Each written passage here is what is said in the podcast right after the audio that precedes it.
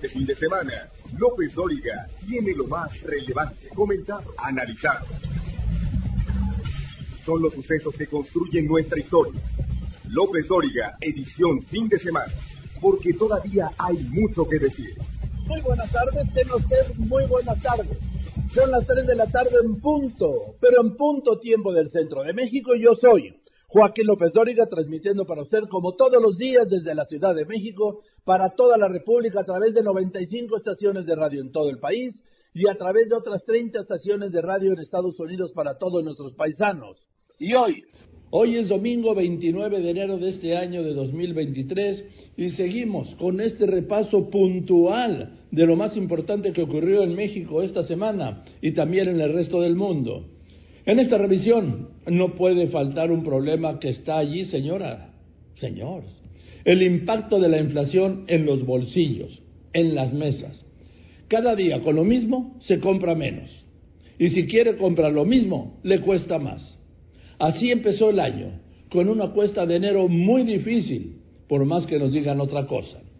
El martes, el INEC informó que la inflación aumentó 0.46% en la primera quincena de enero para ubicarse anualizada en 7.94%, superior, superior a la anualizada del año pasado, la mayor cuesta de enero en 20 años. Y no, no ceden los precios de los productos de la canasta básica del plan antiinflacionario, superan el costo que prometió el gobierno. Jenny Valencia. Así es, Joaquín, comentarte que el precio de la canasta básica del PASTI, conformada por 24 productos, supera ya a nivel nacional el precio establecido por el gobierno federal de 1.038 pesos, pues su costo varía de los 1.141 pesos a los 1.460 pesos. Asimismo, cabe destacar que la Asociación Nacional de Pequeños Comerciantes, pues reveló que debido a esta elevada inflación, a los consumidores no les alcanza, Joaquín, para comprar productos de calidad, han recurrido a marcas propias, productos a granel o sueltos, o de plano compran por pieza, al igual también amas de casa y consumidores reportan, Joaquín, escalada de precios en carnes, verduras, frijol, al igual que arroz, huevo, queso, tortilla, servilletas y papel higiénico. Y la cuesta de enero se extenderá hasta el mes de marzo, si bien nos da ese reporte, Joaquín. Sobre esto, ¿cómo nos afecta? A todos, a usted señora, ¿qué le cuento a usted? Que va al mercado, que va al súper, que va a la compra. Sobre esto hablé con una especialista muy respetada.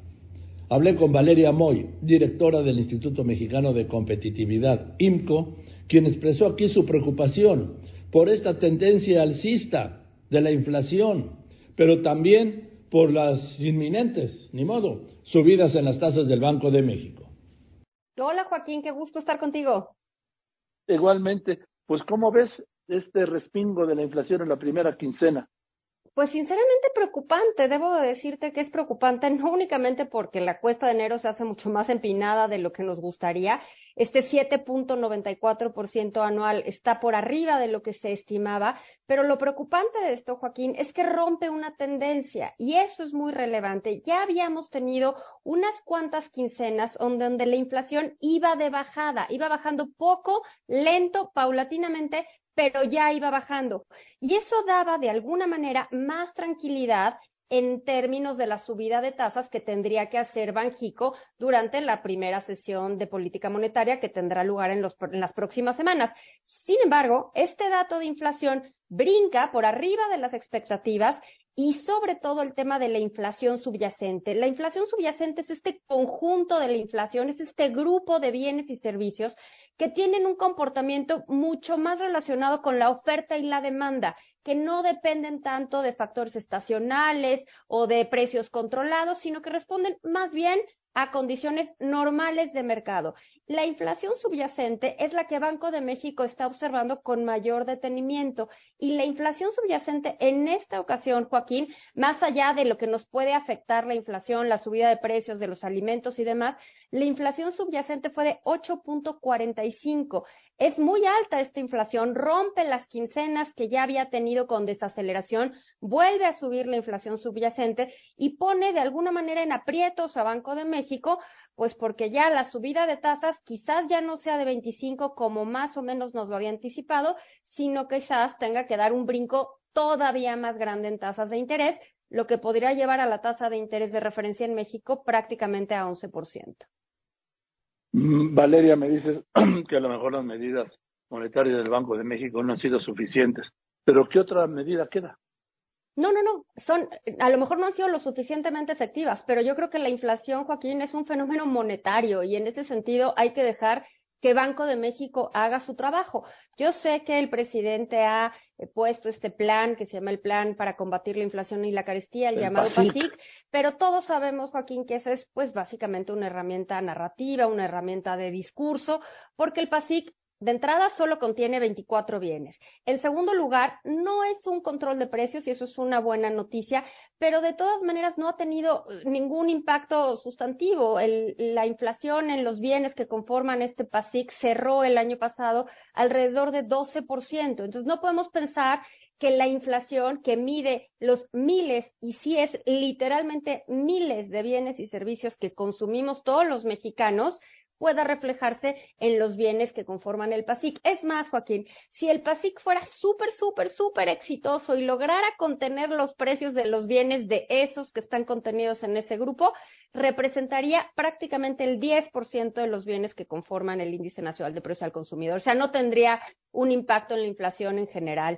Yo creo que la inflación es un fenómeno monetario, tenemos que hacer, dejar que Banco de México haga su trabajo y en ese sentido, pues también nos preocupa esto que está sucediendo, este repunte sí nos manda una señal de que algo más va a tener que suceder en política monetaria.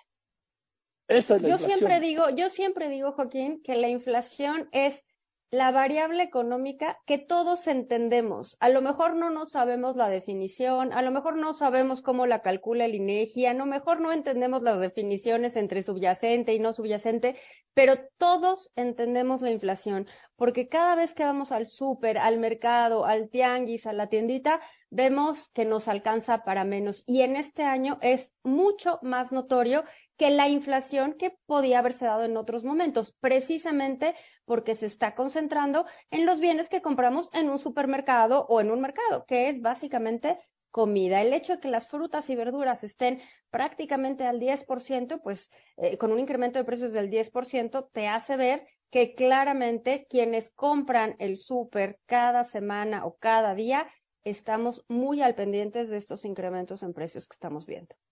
Gracias, querida Valeria. Te mando un abrazo. Feliz año nuevo. Igualmente, Joaquín. Un abrazo. Hasta luego. Este es bien, gran, gran personaje, querida Valeria Moy. Le decía usted, directora del Instituto Mexicano de la Competitividad. Gracias. El viernes el presidente López Obrador aseguró que este año va a bajar la inflación en México. No quiso hacer un pronóstico y me parece muy bien sobre cuánto los pronósticos siempre de todos salen equivocados. Y descartó nuevas medidas en el corto plazo. Voy a un corte y regreso con la guerra por la Ciudad de México, los panfletos contra la jefa de gobierno Claudia Sheinbaum que encontraron en la alcaldía Cuauhtémoc de la opositora Sandra Cuevas. López Dóriga Digital. Información en tiempo real. LópezDóriga.com.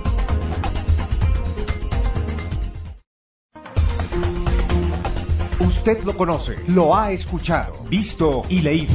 López Dóriga, un periodista con cobertura total.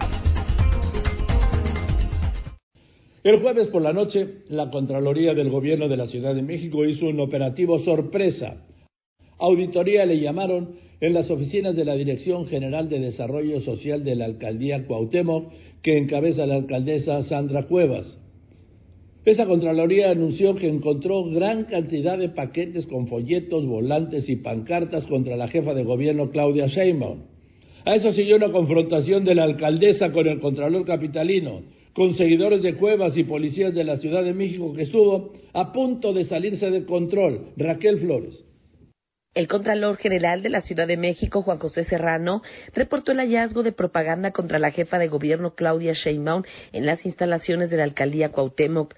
La noche del jueves mostró videos donde, al entrar a las oficinas de la Dirección General de Desarrollo Social de dicha demarcación, derivado de una denuncia ciudadana que le hicieron al órgano interno de control, ubicó y se encontró 13 paquetes con volantes que decían Claudia convirtió la Ciudad de México en tragedia. ¿La quieres en tu ciudad? Esta historia continuará.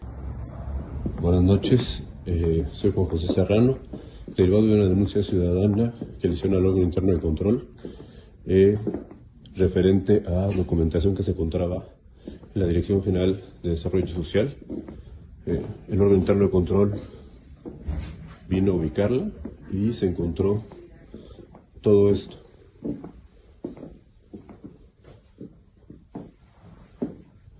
Son 13 paquetes con folletos, unas mantas, con esta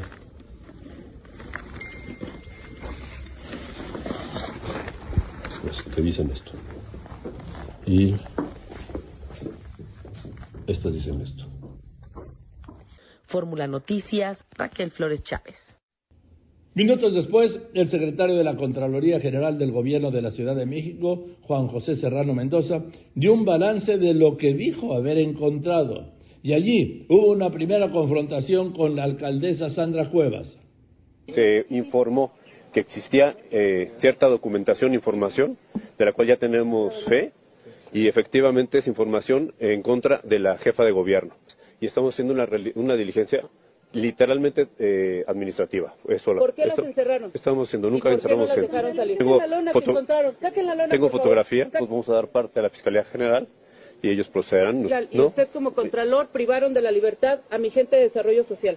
Ya le contesté, alcaldesa. No, no me ha contestado. Sí. Nosotros. No hay nada que... Y es encontramos una campaña trípticos en y contra es de la jefa de una gobierno. campaña. 13 cajas con información, con muchos, muchos trípticos en contra de la jefa de gobierno. ¿Sí? ¿Qué dicen? ¿Cuáles Lo, te los tengo. No lo, no lo tengo aquí a la mano. Están allá, ver, 13 tráigalos, cajas. Tráigalos. Voy por ahí. Tráigalos. Podemos. Pero solamente entre. Entonces, ¿qué Oye, es. Oye, hay 13 Ayer cajas. Eso lo trajeron ustedes. Oye, 13 cajas. Eso lo trajeron ustedes. Hay 13 cajas allá. ¿Puede describir este tríptico? Sí, claro, dice la tragedia es Claudia y dice eh, más de 1.800 incidentes en el metro desde 2018, mató a los niños del resto en el terremoto, en la Ciudad de México mueren 10 mujeres al mes, chocaron gente. dos vagones de la línea 3 del metro por falta de mantenimiento. La confrontación siguió y se extendió afuera de las oficinas de la alcaldía Cuauhtémoc cuando la alcaldesa persiguió e increpó al contralor del gobierno capitalino hasta que se subió a su camioneta el funcionario y se fue. Después de esto la alcaldesa convocó a su equipo y los llamó a seguir trabajando.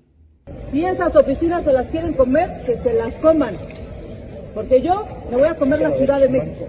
Así que nos vamos a trabajar y ya saben que a nosotros no nos tiembla nada, ni nos da miedo nadie. ¿Quién nos da miedo? ¡Nadie! ¿A qué venimos? ¡A trabajar! ¿A quién le vamos a partir. El gobierno de la Ciudad de México informó que esta diligencia, como le llamó también, derivó de una denuncia ciudadana, que se encontraron 13 paquetes con propaganda y mensajes de odio contra la jefa de gobierno Claudia Sheinbaum.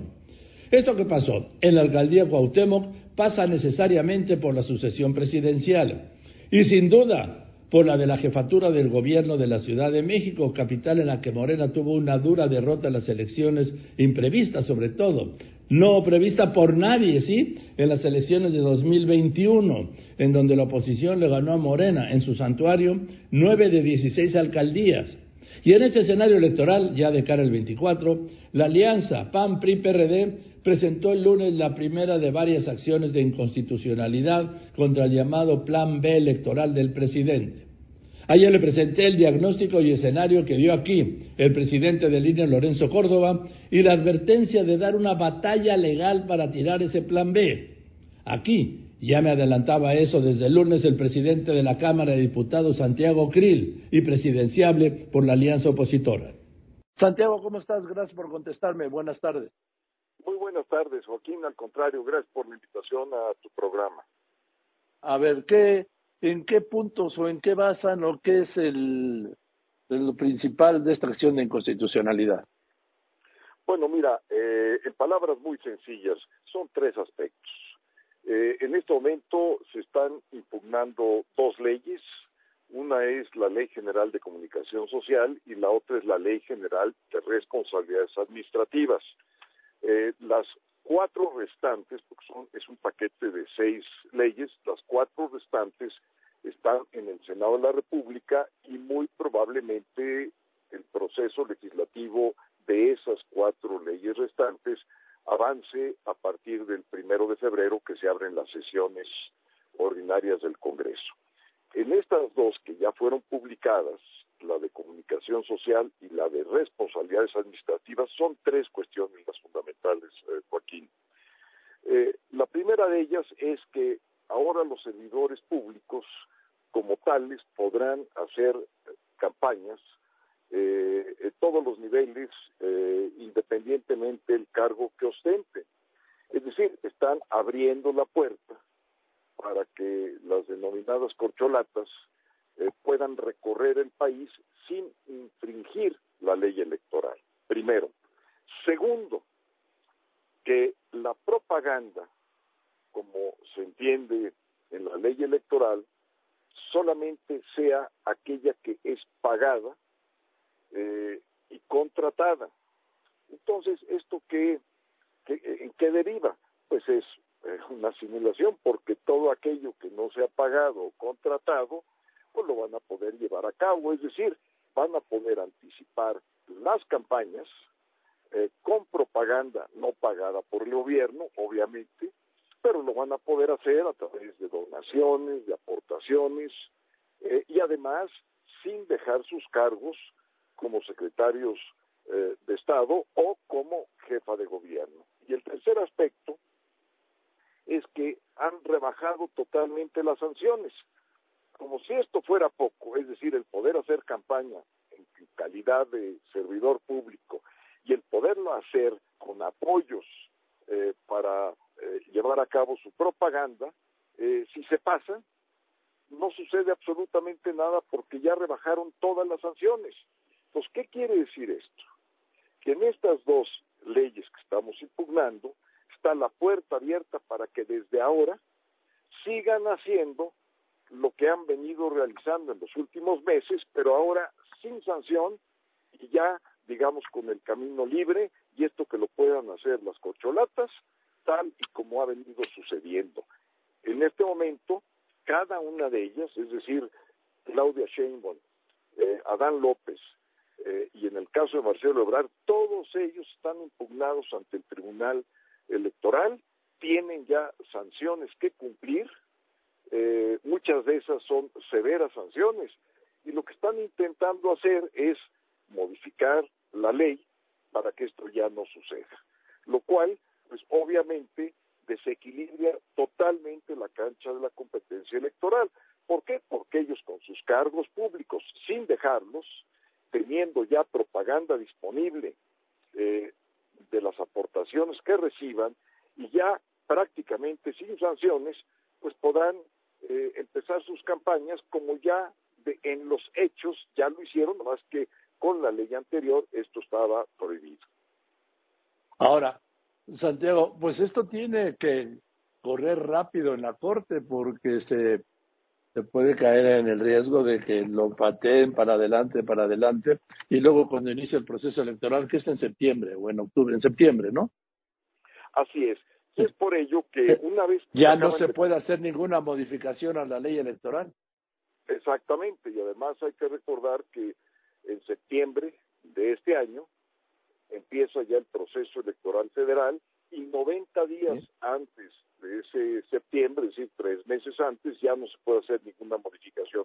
Por eso, precisamente por eso, Joaquín, como presidente de la Cámara de Diputados, voy a ejercer mis facultades constitucionales que están consignadas en el artículo 94 de la Constitución para pedirle a la Suprema Corte una atención prioritaria en estos temas de carácter electoral y lo resuelva de manera oportuna. Por cierto, déjame decirte esto, ya había yo ejercitado eh, mi derecho constitucional como presidente de la Cámara en ocasión de las impugnaciones que se hicieron de las acciones de inconstitucionalidad y de controversia en contra de la militarización del país. Y la Corte, afortunadamente, de inmediato tomó en cuenta eh, esta solicitud que llevé a cabo y ya están listados para verse y ver sus asuntos que tienen que ver con la militarización del país, cosa que yo le agradezco a la Suprema Corte de Justicia que esté atendiendo y que además esté resolviendo esto de manera prioritaria. Gracias, Santiago. Que Al contrario, Joaquín, muchas gracias por la oportunidad y buenas tardes. Buenas tardes, es Santiago Krill, el presidente de la mesa directiva de la Cámara de Diputados y Voy a otro corte y regreso con el tema de la aviación, los vuelos de carga, la degradación aérea, el cabotaje y los riesgos graves y reales de este reto entre adolescentes del que se duerma al último gana. No podemos elegir lo que sucede, pero sí quién nos lo cuente. Joaquín López Dóriga, un asunto de confianza.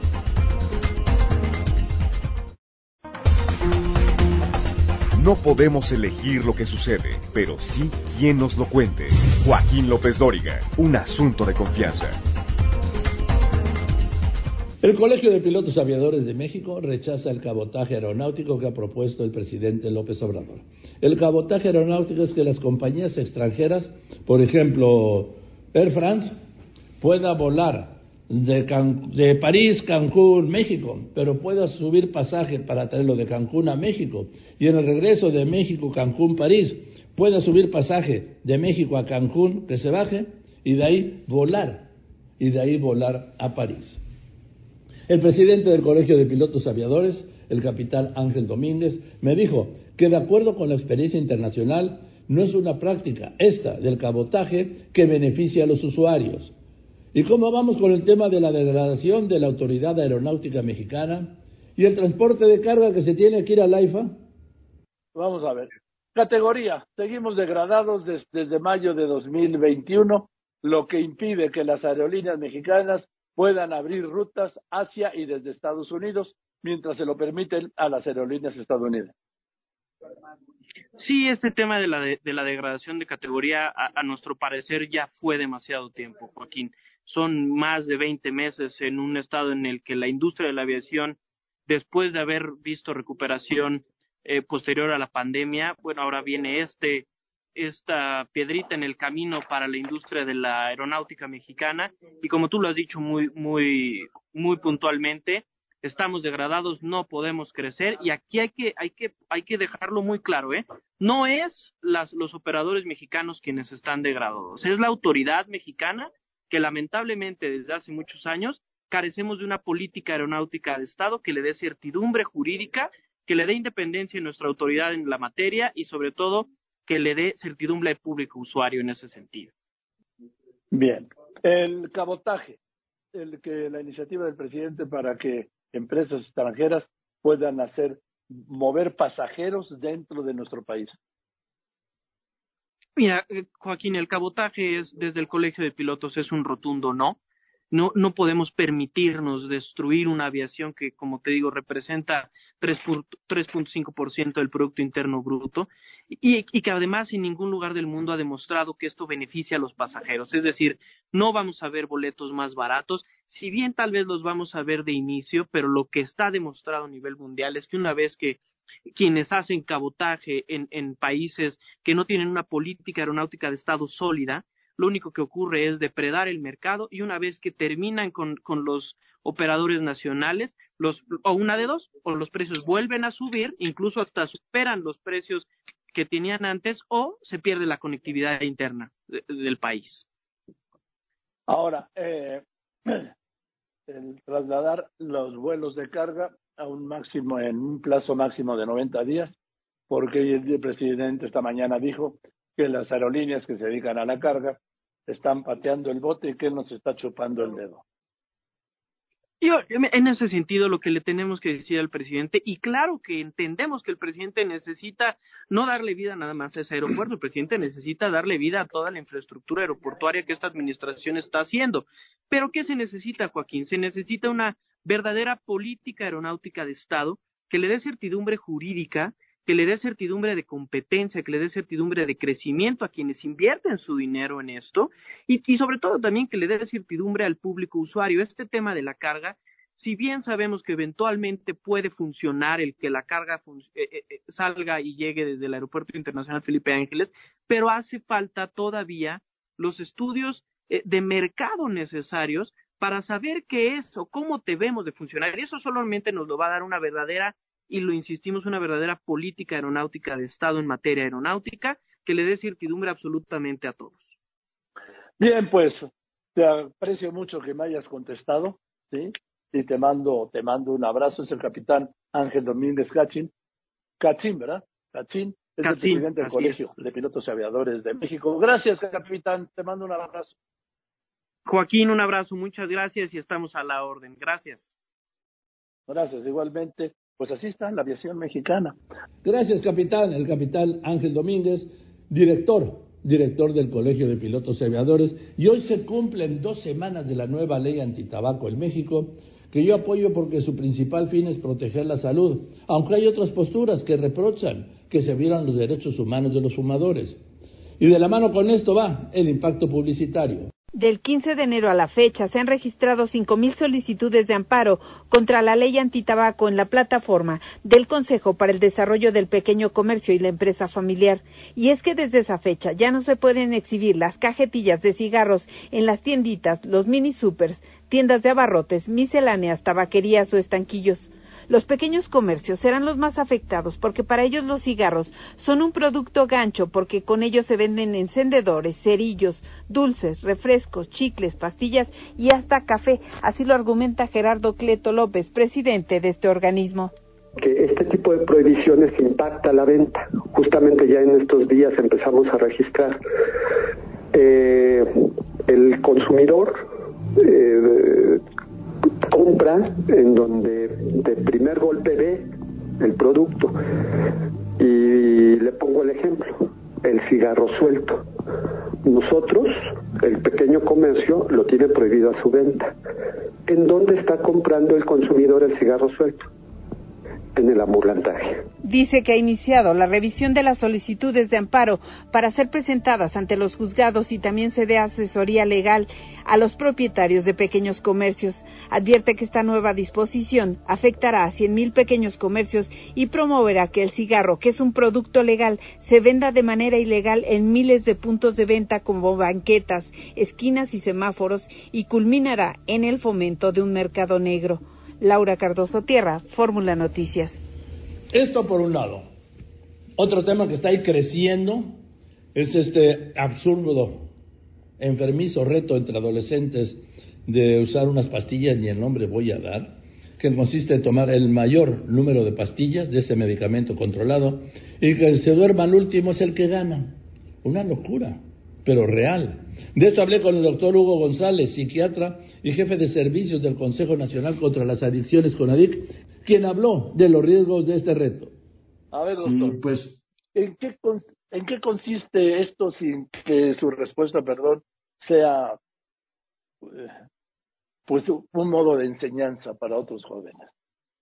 Eh, claro que sí. Joaquín, eh, lo que pasa es que a través de estos retos que aparentemente son inocentes, que se difunden masivamente a través de las redes sociales, está llegando esta idea de que, bueno, es un juego usar medicamentos que realmente son medicamentos controlados y de uso muy específico. Se requiere un entrenamiento especial para reconocer a qué personas hay que indicarlos, cuáles son los riesgos, cuáles son los beneficios entonces, a través de este reto, pues se eh, hace como muy sencillo eh, tomar este tipo de medicamentos. Ahora, eh, son medicamentos que están controlados en México, se requiere una receta para poder acceder a ellos, aunque existe un mercado negro, creo yo que es muy limitado en relación a este tipo de tranquilizantes, pero la realidad es de que muchas veces en las casas se cuenta con estos medicamentos, porque se los indicaron algunos de los adultos de la familia y pues al dejarlos descuidados es muy fácil que un joven, una joven puedan tener curiosidad, eh, máxime si hay este tipo de, de, información errónea, tú lo dijiste correctamente, eh, el reto se llama en TikTok el que se duerme gana, tú correctamente, el que se duerme al último pierde, es decir, todos pierden en este juego porque es un riesgo para todos estos chicos y chicas. Su organismo no está diseñado para eh, este tipo de medicamentos, se tarda mucho más tiempo en eh, eliminarlos que en un adulto y por lo tanto pueden llegar intoxicaciones que pueden llevarlos a una situación de urgencia médica. Ahora, eh, esto corre por un fenómeno de imitación, ¿no? Así es, totalmente. Eh, el TikTok es eso, ¿no? Hay información, se difunde masivamente y tiene un público muy específico, que son los más jóvenes, y llegan este tipo de retos. No es el único, ha habido retos que, que, implican otras cosas, ¿no? No sé, tirarse pintura, había, eh, uno de los primeros fue este de tirarse agua fría, una cubeta con agua fría, pero entonces ya estamos pasando a retos que implican un daño a la salud eh, y que por eso debemos evitarlos. Si hay jóvenes, niños, niñas, adolescentes que estén escuchando ahorita, deben de entender que hay medicamentos que son peligrosos para los niños, que requieren una receta y que aún en adultos requieren una indicación muy específica. Eh, los padres deben de entender que estos medicamentos deben de resguardarse eh, para evitar accidentes y para evitar un mal uso de ellos. Y también, eh, Joaquín, quiero comentar que hemos estado muy atentos a través de nuestras vías más directas hacia la población, que son la línea de la vida, es la línea que funciona 24 horas, 7 días a la semana del CONADIC. Eh, el teléfono es 800-911-2000 y esta línea está abierta para ubicar cualquier situación que pudiera eh, tener eh, un chico, una chica al usar este, este tipo de medicamentos. Eh, también tenemos los centros de atención y prevención de adicciones que se encuentran distribuidos en todos los estados y también es un servicio directo para la población, para quienes tengan dudas de esta situación, pues ofrecemos esos servicios para que puedan contar con mayor información y atención si es necesario. Gracias, doctor. Le mando un abrazo al doctor Hugo Hugo González, psiquiatra y jefe de servicios de CONADI. Bueno, pues vamos a unos anuncios. Ese no puedo hacer ningún comentario porque no nos van a oír. Ojalá los padres intervengan, los maestros. Yo voy a un corte y regreso con más. El exceso de mortalidad que otra vez descubrió, pues que el doctor López Gatel pues tiene otros datos que no son ciertos, y la reflexión del doctor José Antonio Lozano. Continuamos. En Facebook, Joaquín está en facebook.com diagonal Joaquín López Dóriga.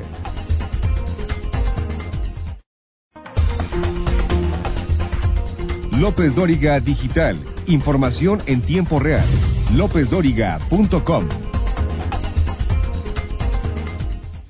El INEGI reportó esta semana un exceso de mortalidad de 2020 a junio de 2022, es decir, lo peor de la pandemia, de 771 mil decesos.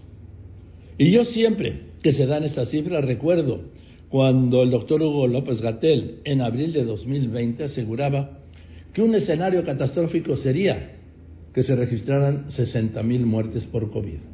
Hoy estamos arriba de las 700 mil y no pasa nada. Un día tendrán que dar cuentas. Estas cifras de la mortalidad las conocemos gracias a un trabajo puntual del INEGI, que ha sido esencial para este país y que esta semana cumplió 40 años. Por eso hablé aquí con la presidenta del INEGI, la doctora Graciela Márquez Colín. A ver, ya no podría existir un gobierno sin la información puntual del INEGI, lo tenemos claro, incluso empresas, eh, centros de estudio, de, vamos, gobiernos estatales, el país, ¿no? Efectivamente, yo creo que tienes mucha razón al decir que no solamente es el gobierno, en realidad somos una institución del Estado que eh, pues proporciona información clave para la toma de decisiones no solo del sector público, sino todas las empresas, pero también las familias, los individuos toman nuestra información y a partir de ella es que deciden emprender, deciden estudiar, deciden moverse de un estado a otro, en fin, todos los días la información del INEGI está ahí para la toma de decisiones de todas y todos los mexicanos. Además, por ejemplo, en este momento se, pues cuando hay crisis económica los datos se hacen más importantes, la estadística, ¿no, doctora? Efectivamente, digamos, cuando el centro neurálgico de la producción eh, de información económica, pues la tenemos acá en el instituto. Eh, producimos eh, mediciones de precios del Producto Interno Bruto, de la, confianza del consumidor, pero no olvidemos también que toda esa otra información geográfica que tenemos, que también es esencial para conocer el territorio, para saber todo, todos los fenómenos ocurren en un lugar. No, nunca lo debemos olvidar y por eso tener estadística y geografía en un solo lugar nos da una ventaja comparativa eh, que la tienen muy pocas oficinas estadísticas del mundo. Tenemos datos de gobierno, por ejemplo, levantamos censos, este año estamos levantando censos de los gobiernos municipales. ¿Eso qué quiere decir? ¿Quiénes, ¿Cuántos funcionarios municipales tenemos en el país? Eh, ¿Cuántas dependencias hay en estas, cuántas eh, unidades administrativas hay en estos municipios? Pues vamos y lo preguntamos, lo procesamos y ese es el censo municipal. Pero así tenemos muchos otros programas. Tenemos eh, el mapa topográfico de escala 1.50.000, tenemos eh, innovaciones en cartografía, la actualización, por ejemplo, del inventario forestal. Por, por mencionarte algunos, pero realmente sí tenemos que hacer una labor de, de conocer, de dar a conocer más y mejor lo que hacemos, porque lo hacemos justamente con la confianza de la ciudadanía, la confianza de todas y todos los mexicanos que nos entregan datos fidedignos. Gracias, doctora. Yo le mando un abrazo y, pues ya sabe, yo tengo una gran cercanía por, por el tema informativo, ¿sí? Del INEGI que está periodísticamente lleno de información permanentemente y eso lo hacen todos ustedes. Y yo le mando un saludo a usted, un saludo en casa y a todas las personas que trabajan en el INEGI. Pues muchísimas gracias. Eh, desde acá también te regresamos el saludo y ten la seguridad que seguiremos trabajando para que te llegue toda esa información para hacerla llegar a todo todo Gracias, doctora. La doctora Márquez Colín. Y vamos a llevarla tranquila para terminar esta tarde de domingo. La reflexión del doctor José Antonio Lozano Díaz. ¿Cómo enfrentar los golpes de la vida? ¿Usted lo sabe? Escuche al doctor Lozano Díaz. Joaquín, a todos alguna vez la vida nos ha golpeado cuántas veces de manera sorpresiva, cuántas veces también épocas en las que de manera repetitiva una serie de golpes que no esperábamos tenemos y que uno tras de otro. Y el gran dilema que tenemos las personas en la vida es ¿qué hacemos con esos golpes que nos da la vida? Una es hundirnos, acabarnos y la otra es salir adelante. Entre estas dos, Joaquín, tenemos que escoger normalmente la de salir adelante. Que la vida no se vuelva después del golpe algo oscuro, algo gris, después de esa pérdida, después de esa enfermedad, después de esa circunstancia profesional que quizás en algún momento determinado muchos han o hemos tenido. Todos, Joaquín, hemos tenido esa circunstancia. Y aquí una de las cosas que se ha puesto muy de moda, la puso en su momento el psiquiatra y neurólogo Boris Cyrulnik, de origen francés, en su libro Los patitos feos, fue el término resiliencia, esa capacidad que hay que desarrollar en la personalidad para que a pesar de los golpes podamos recuperarnos. Resiliencia es esa posibilidad de regresar a lo anterior. La palabra está tomada de la física. Ser resiliente quiere decir que un plástico, un elemento que uno dobla de alguna manera, regresa a su posición original. Sin embargo, a veces olvidamos también, Joaquín, y quizás viéndolo con mayores ojos, ojos de mayor profundidad, una palabra del castellano olvidada en el diccionario, y una riqueza enorme, la longanimidad. Alguna vez la hemos tratado aquí en el programa. Definida en el diccionario como la capacidad para soportar efectivamente los golpes, pero al mismo tiempo como la generosidad también para entender la vida. El longánime, Joaquín, no solamente es el que resiste y vuelve a la posición original, es aquel que se vuelve todavía más grande, aquel al que el golpe lo hace ser mejor persona, aquel al que el golpe lo hace crecerse frente a la adversidad. Así, no solamente se trata de que no nos hundamos en la vida con los golpes, de que no empecemos a tener una vida eh, un poco opaca y sin sentido después de haber sufrido ese golpe que la vida nos dio, sino que volvamos a lo anterior y más que volver a lo anterior, siendo longánimes, crecernos ante ello. Y es que frente a los golpes de la vida, Joaquín, que todos tenemos, podemos ver lo que nos ha ocurrido como un fracaso o como un error, y no debemos de confundir error y fracaso. Muchas veces nosotros pudimos haber tenido esa caída por un error y el error es una manera de aprendizaje y nos da la posibilidad de recomenzar, de volver a empezar. En cambio, el fracaso prácticamente hunde nuestras expectativas, no nos permite seguir adelante. Qué importante en la vida distinguir esto, Joaquín, aprender a distinguir entre el error y el fracaso. En los últimos años, Joaquín, en Occidente, en nuestra sociedad, nos hemos formado para huir del dolor, para tener una sociedad que piense en términos de protección a todos, que no suframos. Somos una sociedad que huye del fracaso, que huye del dolor, que huye de las circunstancias difíciles. En pocas palabras, huimos de los golpes de la vida. Y en el fondo, al final los tenemos. ¿Qué es lo que ocurre? Que no estamos preparados para ello. Por eso, hoy yo quisiera hablar con el auditorio y compartirles cómo lograr una personalidad longánime, más que una personalidad resistente o resiliente, una personalidad longánime, una personalidad que nos permita ser mejores después de los golpes, aprovechar los golpes no solamente para volver a lo que éramos, sino que los golpes nos hagan mejores personas, nos hagan mejores seres humanos, nos den mayor capacidad de disfrutar la vida. Y es que hay una cosa muy curiosa en la naturaleza humana, Joaquín, y muchos quizás lo hemos visto en ejemplos que admiramos.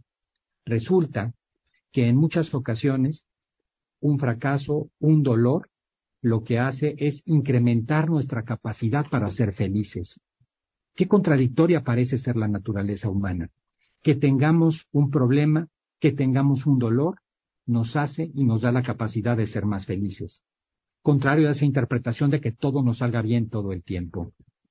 Bueno, pues esta circunstancia, querido Joaquín, esta cuestión de lograr una personalidad longánime, tiene que lograrse a través de cinco características que hay que trabajar en nosotros, en nuestro interior.